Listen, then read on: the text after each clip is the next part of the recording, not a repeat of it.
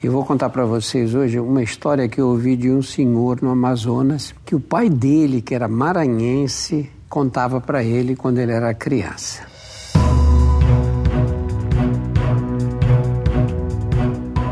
Olá, eu sou Drauzio Varela e aqui você vai ouvir outras histórias.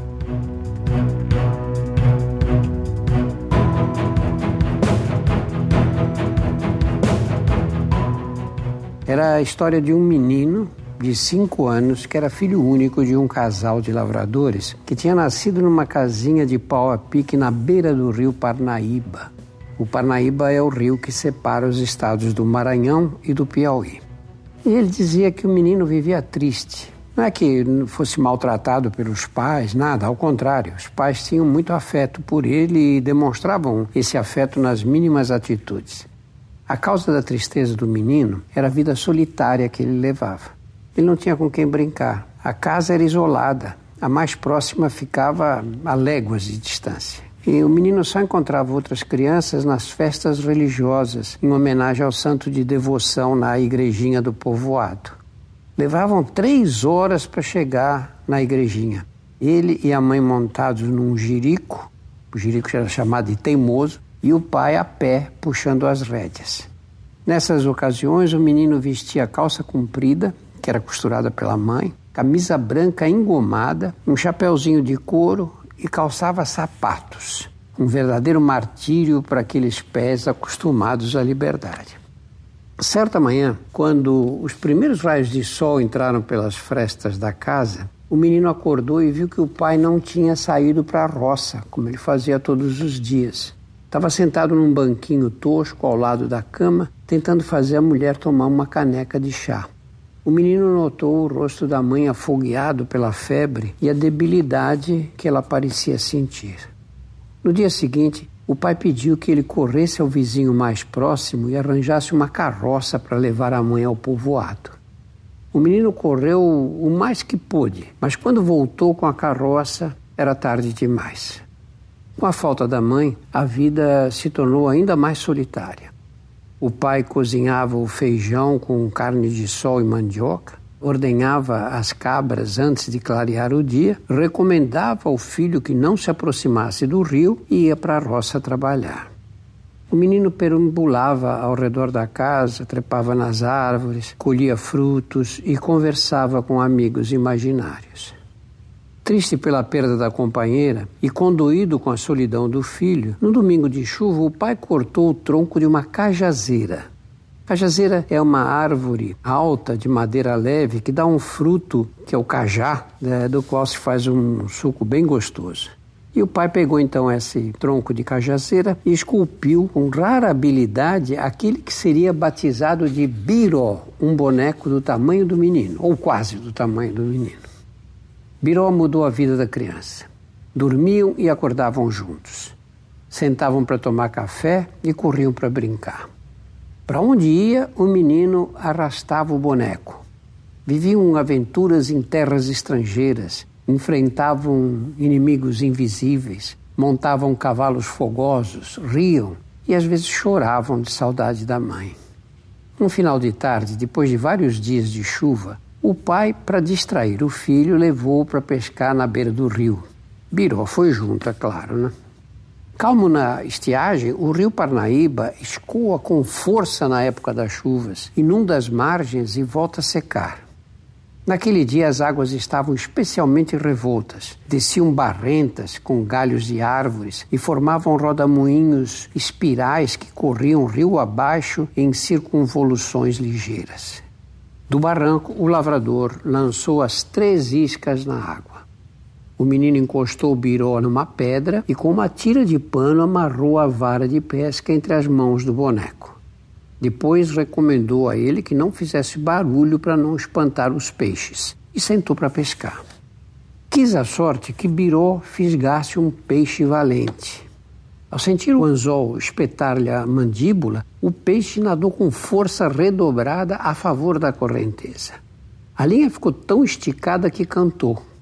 Com as mãos presas à vara, Biró foi puxado num tranco, barranco abaixo, para dentro do rio.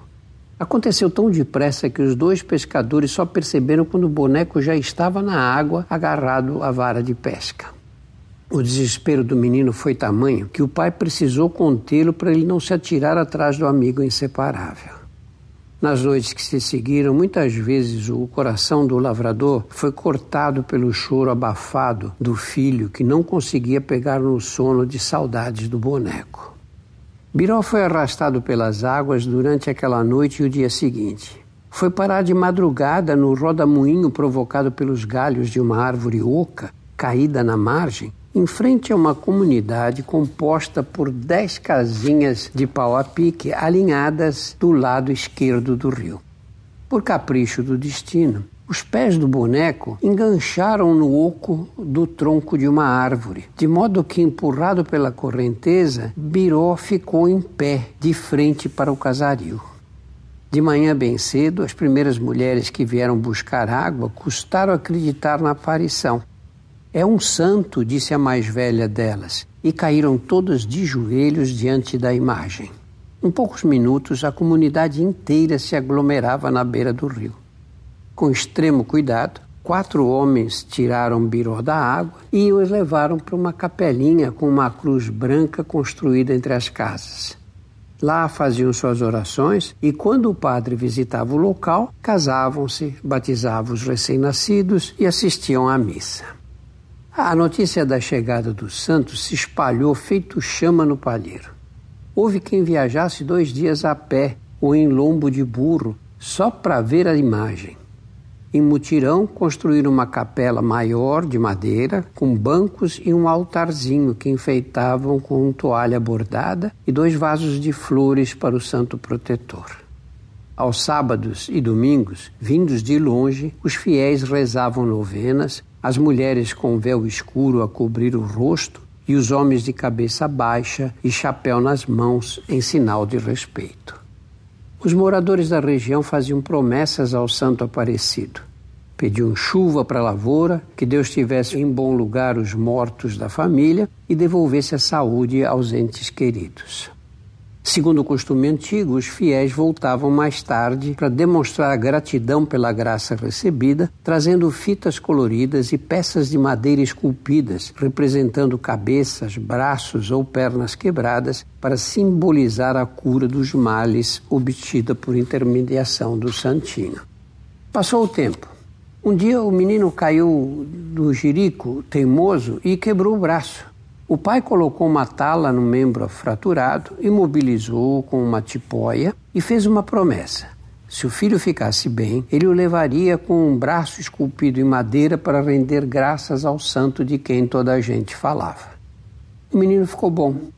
O pai e o filho e o teimoso viajaram quase três dias para chegar à comunidade ribeirinha no dia da festa anual do santo.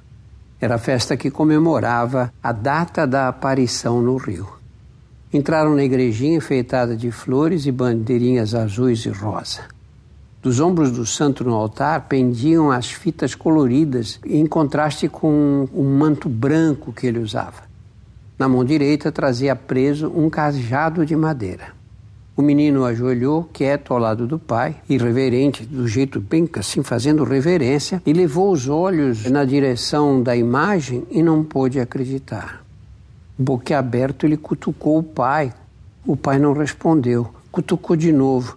Na terceira vez, ele não se conteve e disse: Não é santo, pai, é o biró. Esse é o meu biró. A primeira ideia do menino foi gritar que no altar não havia santo nenhum, que era biró, o amigo de madeira caído no rio.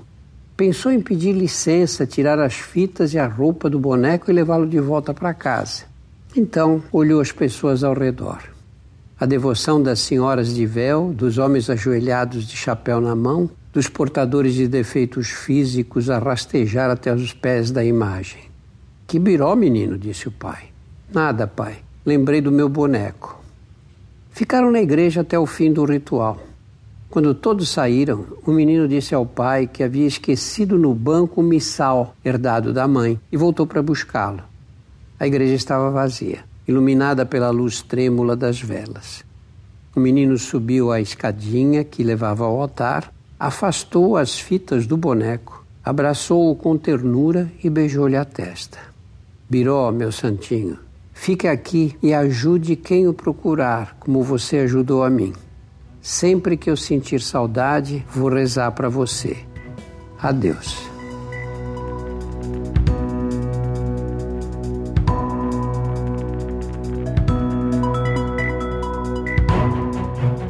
Semanalmente estarei aqui para contar outras histórias. A trilha sonora foi feita pela Insonores e a produção é da Júpiter, conteúdo em movimento.